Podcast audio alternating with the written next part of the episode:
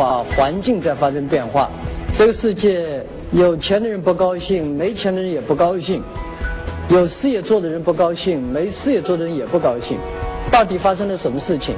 从我这个行业来看，互联网进人类真正开始进入了互联网信息时代。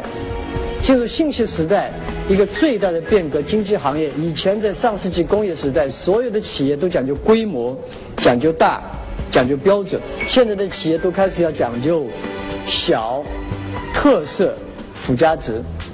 以前是企业越大越好，今后的企业是越小越好，是小而且美。所以这是我自己的看法，而且我坚定不移地认为，未来的世界一定是小企业越来越好，大企业越来越累。您刚才的核心观点，其实就是未来小企业可能因为它的小而美，具有改变世界的能力。是。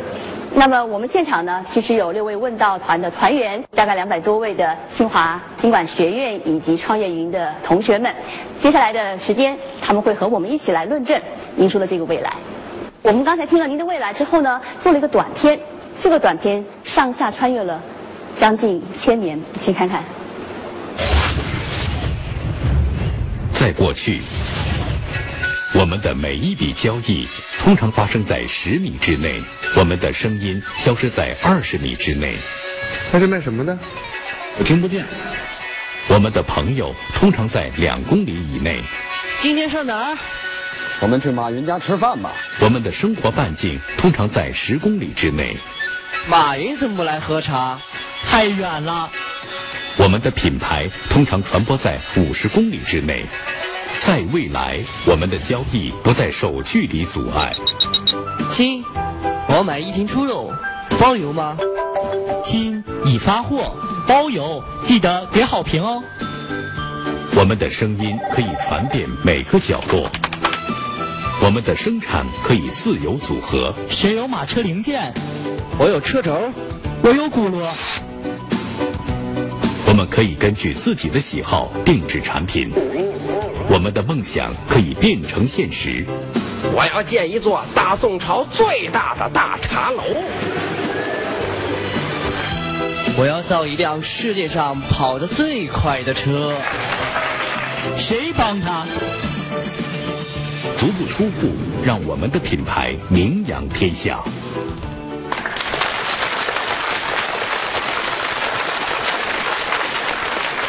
图呢，其实只是一个点题啊，就是现在的世界跟我们过去的世界差距很大了。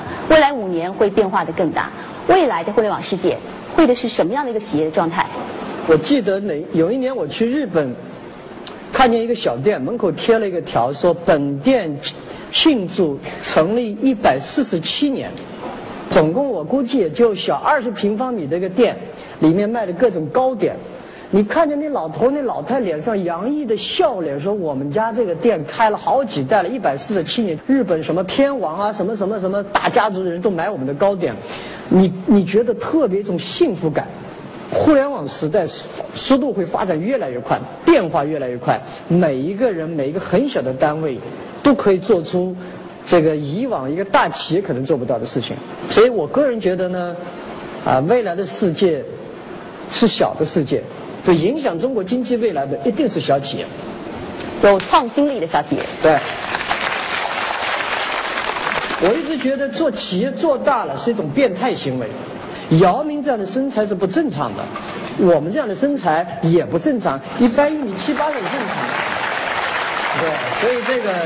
企业量力而行，很多人在讲，哎呀，这个这个要想成为马云，我觉得第一，成为马云你会很痛苦。今天要我重新选择，我一定不会再做马云，就太辛苦了。但这是实话，你看我们这个做大了以后。一会儿要担心资金了，一会儿担心这个规模太大，一会儿要员工了，一会儿要社会上各种事儿都出来，远远没有幸福感。你现在没有幸福感？我现在的幸福感跟那个不一样，我是已经爬到七千米高空的时候，我只能享受七千米高上的这种幸福感，这种幸福感有点缺氧。相当缺氧啊。其实你是不愿意上去的，所以有的时候你走上去了，再下来你反正也不容易下来了。既然爬爬上去了，我们再待在那儿待着吧，你只能这样了。但是你还得再往上爬吧？哎呀，这个说实在的，假设我可以不爬，我一定不爬了。自然是我认识的马云不会不爬。我今天放下不爬呢，我自己觉得自私了一点。我从来就没想过，我今天可以做到这个样子。所以这一切的运气，人的运气过多以后，如果你做的不对，这些运气都会变成晦气。所以你如何把运气分享给别人，这可能才能够保持你后面日子好过一点。所以你既然已经到了几千多米，很多人想上来，要帮他们上来吧。今天您是想要帮更多的小企业走到七千米，但是如果我们放眼到未来五年的话，告诉我们是因为什么样的市场变化，未来的小企业它能够创造它的个性和价值，取得它的利润。市场变化的很重要原因是需求变化了。我很小的时候，或者我爸爸妈妈年轻的时候去买衣服，听说这件衣服北京城里一天卖出五千件，大家排着队就买这个，因为那是时尚。现在。北京城里，你可以卖这件衣服只有一件，卖的非常贵，也有人会买。如果听说这件衣服已经有五百件卖出去，没人有就没有人有兴趣了。人们对个性化的需求发生了很大的变化。今后的企业，你不为消费者改变自己，你会死的连自己都不知道该怎么办。所以我有时候看到今天还有很多企业在拼命在打杀价战的时候，呃，挺悲哀的。这个时代快速过去了，所以你看到最近的杀价，实际上就是这个黄昏后的蚂蚱奔大不了多少天，实际上是最后的疯狂。再想象一个变化啊，个人的变化，比如说就业可能会产生变化，我不用都去大城市了，或者是有一些年轻人现在告诉我，他也不一定要去大企业了，这是不是也是一个变化？今后的老百姓、年轻人去大企业的会越来越少。去特色企业、幸福企业、美的企业的人会越来越多。中国的十三亿人口是绝不可能靠国有企业、靠大企业解决就业的。解决就业的核心，那就是小企业。如何让每个小企业增加一个、两个的员工，这个中国就会解决很多就业。所以，我觉得这个才是对中国社会真正有贡献。呃，很多人可能都想创业，但是都会面临的，像您提到，第一个门槛可能会是。资金。我叫徐伟，大学刚毕业，我一直向往自由独立的生活。我用打工攒下的所有积蓄，开了这家小的美甲店。也就是从这一天起，我不得不面对将来的严酷挑战。我需要聘请更专业的美甲师，需要购买更先进的设备。我尝试着通过互联网去筹集资金，但是面对这些零评论、零转发、零回复的求助，我不知道我的未来究竟会怎样。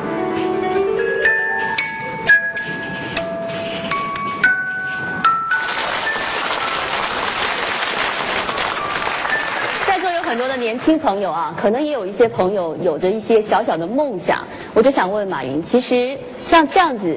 的梦想，虚伪，他能够怎么办？怎么办？这种情况几乎所有的创业者都碰上过。谁告诉我没碰上过？度过的人活，倒下的死，很简单。所有创业者。一开始如果想到，哎呀，我本来可以做的很大，我就是缺钱，基本都做不大。如果我要投资他，我问他一天有多少客户，每天的利润有多少，融资的核心，不要拿别人的钱来烧你的钱，而是要明白，别人给你钱是因为你有利润，你看到的前景，融资是要付出巨大代价的，绝不是说服别人那么容易。点很好，而且您刚刚讲到一个关键，融资可不见得是一个容易的事，融完资以后面对的问题还可能更大。哦，那当然，融了资以后麻烦多很多了，本来没人管你，现在全管你了。而且管你的人都是不讲道理的。我们这里啊有一个专门做投资的，就可能是到时候投资你以后要管你的人，刘明玉。机构投资人是不是确实要看准了机会才会投资？这样的企业或者这样的创业者在中国有不计其数，因为像这样是一个很典型的一个三无的一个企业，没有资金，没有核心的技术，更没有这个呃很好的、很创新的盈利模式。这个影片里边这个创业者，我觉得精神可嘉，但是呢，的的确确如马云所说，他要需要自己度过这个困难。所有投资人都喜欢锦上添花，而不是雪中送炭。我必须得这么说。对，这个我觉得讲的非常对哦。最早创业者，这个一定是问亲戚朋友借钱的。你别去骂银行，银行跟投资者都一样，一定是这个这个这个锦上添花。他们如果不锦上添花，谁给他们钱啊？他们的钱也是一点点融来的，退休基金的钱也不容易。你刚刚给了一个很好的想法，你要做到小，先把他自己的特色做出来，做到灵动了，再来想下一步。是，所以我要是他，这个三年以内，我就把我的小店规模做小，味道做好，客户回头率做高，慢慢的一点点走，别考虑融资，先考虑怎么把客户服务好。嗯，啊，这个我今天做了二十双手，明天做三十双手，这个乐趣更重要。马云多次提到小企业的世界，而且提到了小而美。小而美，它最重要的是创新的能力。它到底能够怎么样的创新？我们曾经看过一个例子，马云也曾经提到过，一起来看看这个例子。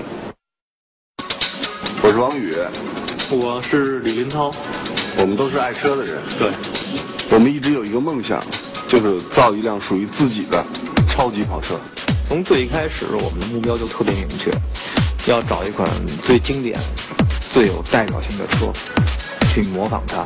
这辆不是，这辆不是，这些都不是，是它，就是它了。一开始没人支持我们，谁支持？谁都不支持。嗯，后来我们就开始在网上找零件了。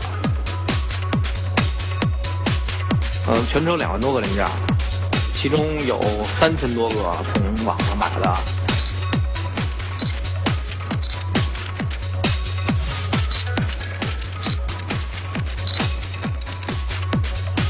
从开始网购了以后，制作进程的确快了不少。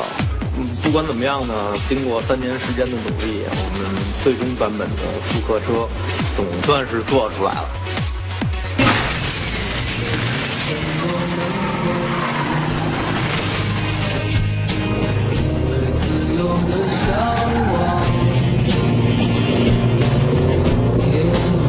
因为有了网络这个平台。让我们的梦想呢更实现。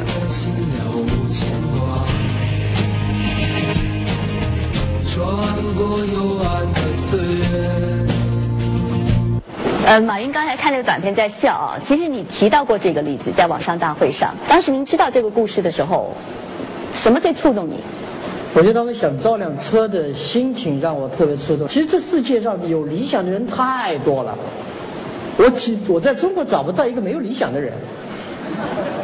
真正把它变成现实去干的人很少，然后碰上困难躲回来的人很多，埋怨社会的人很多，埋怨没钱的人很有还有很多，但没有一个人说我真把它给办了。我至少觉得特佩服。我第一没想过要造辆车，第二即使造车，我没想过在淘宝上可以去采购零部件，而且采购了把它那么多零部件给它装出来跑一跑，我觉得真了不起。这些孩子真是未来的希望。我说，人家说我们的八零后、七零后，什么八零后、九零后没有这个社会责任感。汶川地震第一批站那儿的人都是八零后、七零后。这帮人能想还能干，比我们厉害多了。今天这个能想又能干的李林涛来到现场了，你要不要看一看？真的。林涛。哎。这个。王宇也来了，哎呀，王宇也在。哦，王宇来，哦，两位都到了。马云拱手表示敬佩，是吧？特敬佩，谢谢。不但能够想，还能够造出来，重点是他们还卖掉了。这车现在到哪了？我本来是想买的，哦，是吗？对我我主要是对车不是很爱，但我看了那事儿特感动，我说能不能把我买下来？买下来以后我把它去做公益，这个我觉得特别好。你先告诉我你要花多少钱买。啊我们你先别说，你先别说。我个人觉得这是无价的，无价。对，你花了多少钱？片儿上放这辆车花了一百四十多万，啊值吗？值，因为如果是一个创新，是一种创造，它就是值。那现在还在做什么？还在造跑车吗？嗯，在努力做自己的新车。自己的新车，对上就是上回那个是复制的，这回是对，这我们在做完全自己知识产权、完全自主设计的、百分之百自主制作的车。我们只是想在中国发出这么一种声音，因为我们汽车行业太需要这种精神了。那现在马云在这儿啊，你们第一次见到他本人是吧？啊、对，啊，有没有什么话要跟他说？这太有啊！首先呢，我们要感谢有淘宝这么个东西在。呃，同时呢，我也我也挺讨厌淘宝的，就是挺恨淘宝这个东西的。对，我想很多零售行业的朋友都非常恨淘宝，因为淘宝把所有的东西的价格，大部分东西的价格都很公开化啊，让很多人没钱赚。所以我想问马总，以后像一些小的零售行业这种实体的商户，他们应该怎么办？没钱赚了，大家怎么办？怎么活呀？马总，他说他很受伤，我觉得他讲的非常的对，我也非常遗憾的告诉大家，这只是刚刚开始。恨也好，不恨也好，这个零售行业受到的打击只是刚刚开始，趁早换车，趁早改道。这个不是因为我们，马云不做，李云做，淘宝不做，张三做，一定会过来的。新的经济、新的时代起来了。原先我们所谓的 “Made in China” 的概念，将会发生巨大的变化。以后是 “Made in the World”。今后的一个设备的一个小的企业，你要走出特色来，你很多的一个产品的组装是来自全世界。换句话说，今后出现是 “Made in the Internet”，这是未来。我们可能今天做的梅林淘宝”。另外一点，我们今天零售行业说。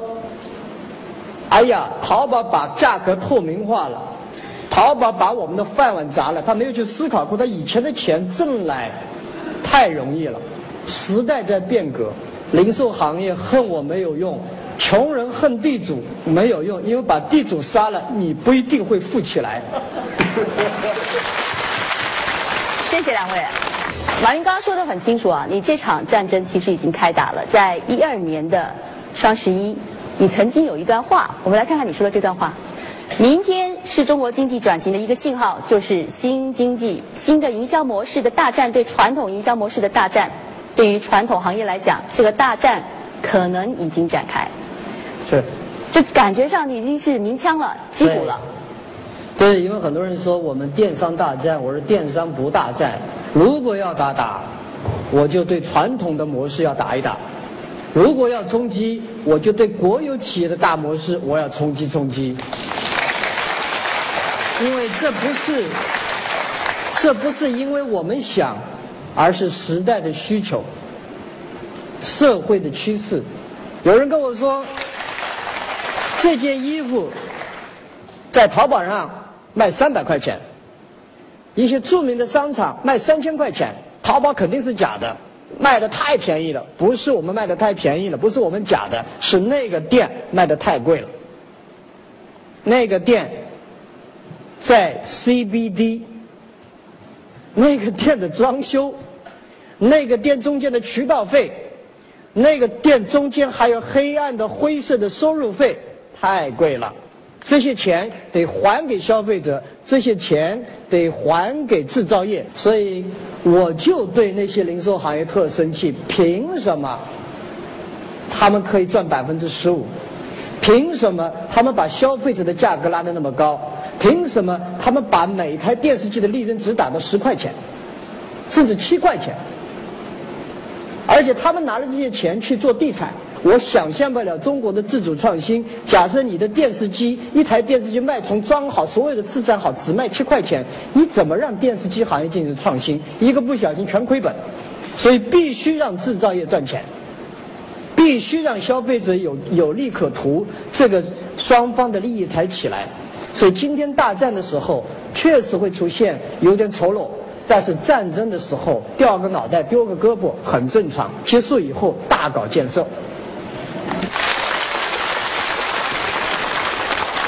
到了小，可以在未来创造很多的事情，是因为互联网技术的突破。但是互联网技术的突破，大企业也看到了。我们来看大企业在做什么。定制，没问题。在这个人人都把定制挂在嘴边的时代，你可以定制衣服、定制服、定制鞋，这些都没问题。定制电视机，不可能。电视机那是流水线，由一大群人相互配合完成的产品，你太异想天开了吧？异想天开，好吧，我们来看看这个世界是如何异想天开的吧。二零一二年九月，中国某家电巨头在网上就发起了一次家电定制运动。定制阶段由一百万网友在八天内投票决定几款电视机的尺寸、边框、清晰度、能耗、色彩、接口等功能特点。然后根据投票结果安排生产并进行预售，最终三种型号一万台定制液晶电视，仅仅四十八小时就售罄，四十八小时一万台。对于一个线下电器连锁店来说，这就是一件异想天开的事情，因为这一万台的销量，他们需要半年时间才能完成。好了，你现在还认为定制家电？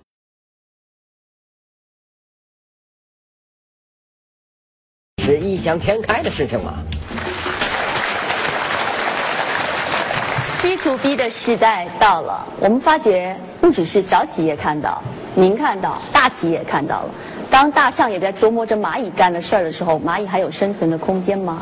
这个案例是我们淘宝参与的。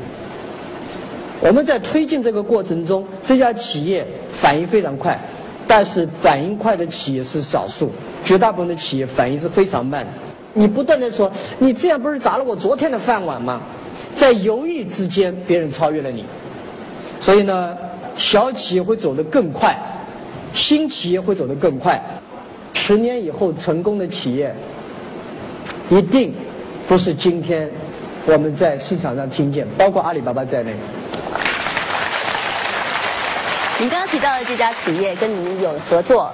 张春雨先生也在做他们自己企业本身的一些改革，管理上的改革，把这么大的企业做一个像自主经营体，这种是不是也类似于那种小而美的尝试？当然，我我我看到了这个张董的这个整个对互联网营销时代的整个的理解，我觉得他理解的非常的深。未来三年到五年，从消费渠道将进入到生产制造。再从生产制造，由于无线互联网的出现，影响到生活方式的变革，这是未来十年非常大的变数。我是好小企业这一口，我发现张瑞敏是好企业管理这一口，他在这方面花了很多的时间，所以海尔才会速度那么快的进行了这种定制化的变革。我相信很多企业都还没醒过来，或者还在挣扎。这种。企业并不多的，有没有醒过来这是一回事。还有人在讨论大和小。零九年的时候，您跟郭台铭先生有一次在西湖论剑，这已经不是第一次你们对于大小有不同的讨论。我们来看一看，呃，郭台铭先生当时说了什么。他提到了网络经济的特色是如虎添翼，一只老虎，网络是它的翅膀，就可以无远弗届。那么蚂蚁将来是一个团队，这个团队搬了一个糖回来，怎么分糖，这也会牵涉到利润分享和回馈的问题。一句话就不存在。什么叫做大老虎如虎踢？你们真见到老虎会有踢？那是想象。从来我没见到个老虎加上翅膀会飞的。老虎即使给它插上翅膀，它都飞不起来，太重了。小企业联合将面临利润分享和回馈的问题。难道大企业就没有利润分享和回馈的问题？这这问题是所有企业都会有问题的。所以我跟郭台铭讨论那么多年，十年后看。而你一直强调，二十一世纪是小微企业的世纪，呃，过去的大企业也得卸包袱，但是您的公司却越做越大，在新的小微企业的时代里面，大企业要怎么生存？我在深圳开会，有一个网友说：“都是你们淘宝恨淘宝，因为淘宝把我们都给灭了。”我说：“你别恨，你恨与不恨，淘宝还会再大，还继续把把你们给灭了。不是我要灭你，是这个行业灭你。但是个性化、特色化的行业企业还会永远不断的起来。我的企业是越来越大，但是我的企业运营的越来越小。”因为互联网时代已经不能以帝国思想去领导这家公司了，所以我们思考的是，我们公司更不是不仅仅是个公司，而像个组织，更像一个生态系统。微生物群体越发达，森林的上面的不同种类的 DNA 的这种树长得越高，草长得越茂盛。由于树长得越高，可能草长得越茂盛，这种野兔啊、羚羊会越多，狮子、大象才活得好。这个生态系统到底是大树上面有小草也好乘凉呢，还是大树下面不长草？我觉得申俊好像有他自己的思考跟纠结。呃，我是从事这个化妆品 B to C 的，创业越来越难了，尤其想获取这个有效用户、有效的用户的成本更高了。现在呢，不得不多加入一些平台来发展，而这些平台呢，要不就保证金很高，要不就是这个这个技术服服务费很高。我想请问一下马总，有平台梦的这些创业者们，还是不要坚持我们的平台梦想？如果你一开始做的是 B to C 的网站，你就应该放弃平台梦想；如果你一开始做平台的，你就忘就忘掉自己做 B to C 的想法。最怕是两头跨。你刚才讲的，我完全理解。平台在中国这个市场上会出现平台一两家平台。或者三四家平台，超过十个平台的可能性没有。平台真正变成个生态系统的时候，它会越来越大。所以，其他的平台很难，基本上你是没有赢的可能性。在互联网技术的突破之下，这么多年我们一直谈信息经济，它有很大的一个原因是因为它的数据。我们来看一个数据的神奇力量。在过去，我们是这样生活的；在今天，我们是这样生活的。可是，当你享受上帝般的待遇时，如果你遇到了这样。的事情，你还能淡定吗？这位父亲的女儿只有十六岁，可是家里却接到了商场关于怀孕用品的促销券。天哪，这不是开玩笑吧？于是，父亲的怒火燃烧了，他去了商场讨还公道，商场也因此道了歉。可是，上帝也有走眼的时候。神呐，她真的怀孕了！没错，这是一个真实的案例，它就发生在美国。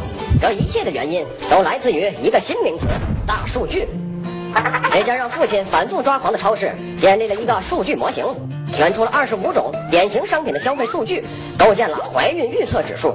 通过这个指数，他们能够在很小的误差范围内预测到顾客的怀孕情况。因此，他们早早的就会把孕妇优惠广告寄发给顾客。在未来五年，只要你刷信用卡、使用优惠券、邮寄退货单、访问官网，所有这一切行为都会成为你在虚拟世界里的身份识别，同时还会对号入座的记录下你的人口统计信息、年龄、是否已婚、是否有子女、最近是否搬过家、住址离超市的车程、薪水情况、常访问的网站等等，都会被记录下来。并且经过计算机来预测你的需求，没错，就在未来五年。老您刚才看片子的时候在摇头，我想知道您为什么摇头？这个是拿着冲锋枪当棍子使的一种例子。数据时代不是这样的，这还是把数据当分析在看。数据时代的核心不是分析数据从数据，而是分享数据。信息时代是基于我比别人聪明的基础上面，就你收集了很多数据，然后你编好以后给别人，这称之为信息处理过了。数据是相信别人比我聪明，你把原始数据交给别人了，有比你让比你聪明的人去处理。数据还很有意思的一个现象，数据是越用越值钱。它这个不是一瓶水，你们喝上的水，我喝过以后不能给别人喝了，这些东西不能就怕。衣服我穿过了，不能给别人穿。数据是我用过以后，你用一下，再增加增值。你用过，他用过再增值，也就越用越增值，越用越值钱。分享的越多，它越值钱。我觉得这是我们对数据的理解。对数据啊，杨瑞成他是又爱又怕。嗯，因为数据是被记录的，它就会有泄露隐私的风险。今天买了房，可能明天就会有装修公司给给您打电话。那么今天上午印刷了名片，下午就会收到代开发票的信息。这些都是数据时代给我们带来的一些隐患。您是怎么来看待这些大数据？然后会怎么样来做一些措施去保护顾客的这些隐私？隐私问题是数据时代要必须必须要跨过的一个坎。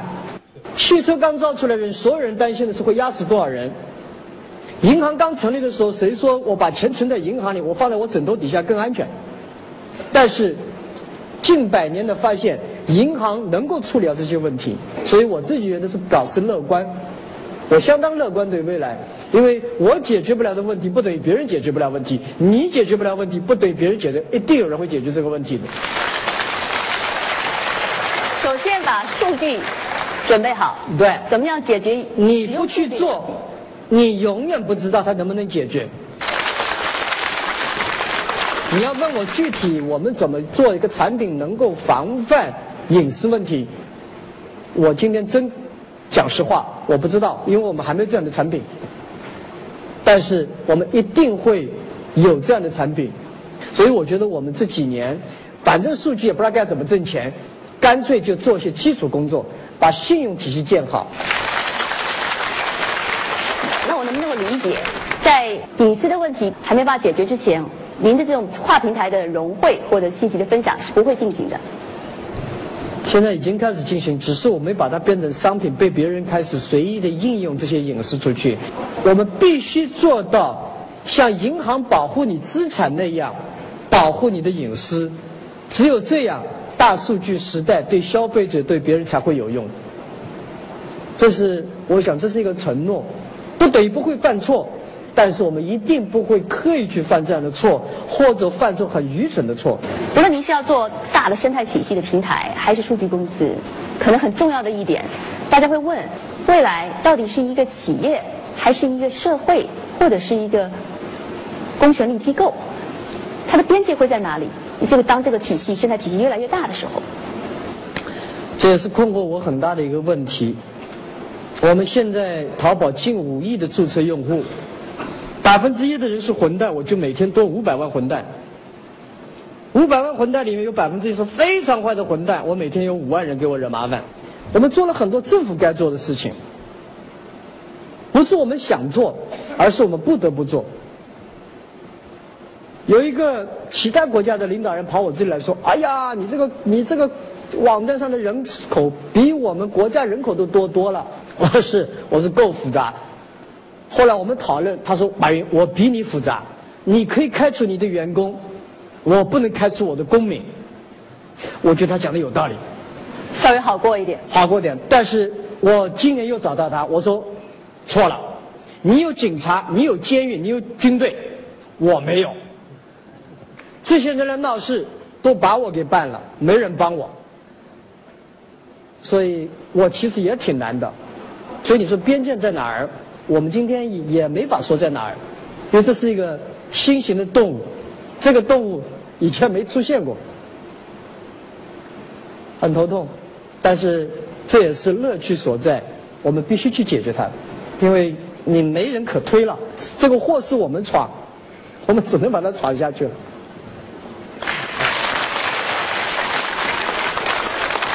您提到未来的世界，未来的五年，对于现场很多的青年学员或者是清华创业营的这些创业者来说，这五年对他们来说至关重要，他们也是带着问题来的。我想问一个，就是关于那个商业模式创新的问题。就是商业模式创新不像技术创新，技术创新不会对原来的技术产生毁灭性的影响。但你做一个新的商业模式的话，意味着原先商业模式的改变，甚至是毁灭。不管是数据时代或者是互联网时代当中，怎么样看待就是我所擅长的以前的东西和现在产生的新的东西这样的矛盾？做企业做人都有危机感。我告诉你，阿里巴巴的无限准备怎么创新。我们告诉无限团队，你的职责是灭了淘宝。你什么时候灭了淘宝的时候，你就是成功的时候，而不是说你去帮助淘宝更强大。在你好的时候，必须想办法打败你自己；在你不好的时候，想办法把自己做强。在竞争过程中，往往犯四个错误：第一错误，你看不见没对手；第二错误，看不起这破公司。第三是看不懂，哟，它真起来了。第四，你跟不上，基本上这四步棋死掉。我们看到今天的阿里巴巴也非常的大，您就是武林盟主。那么作为中小的企业，在跟随着您这个带头大哥向前走的时候，我们怎么样跟你走向世界更大的这个舞台？我觉得我们中国有个误区，老是想走出去。其实把自己家生意做好挺好了。今天我们出去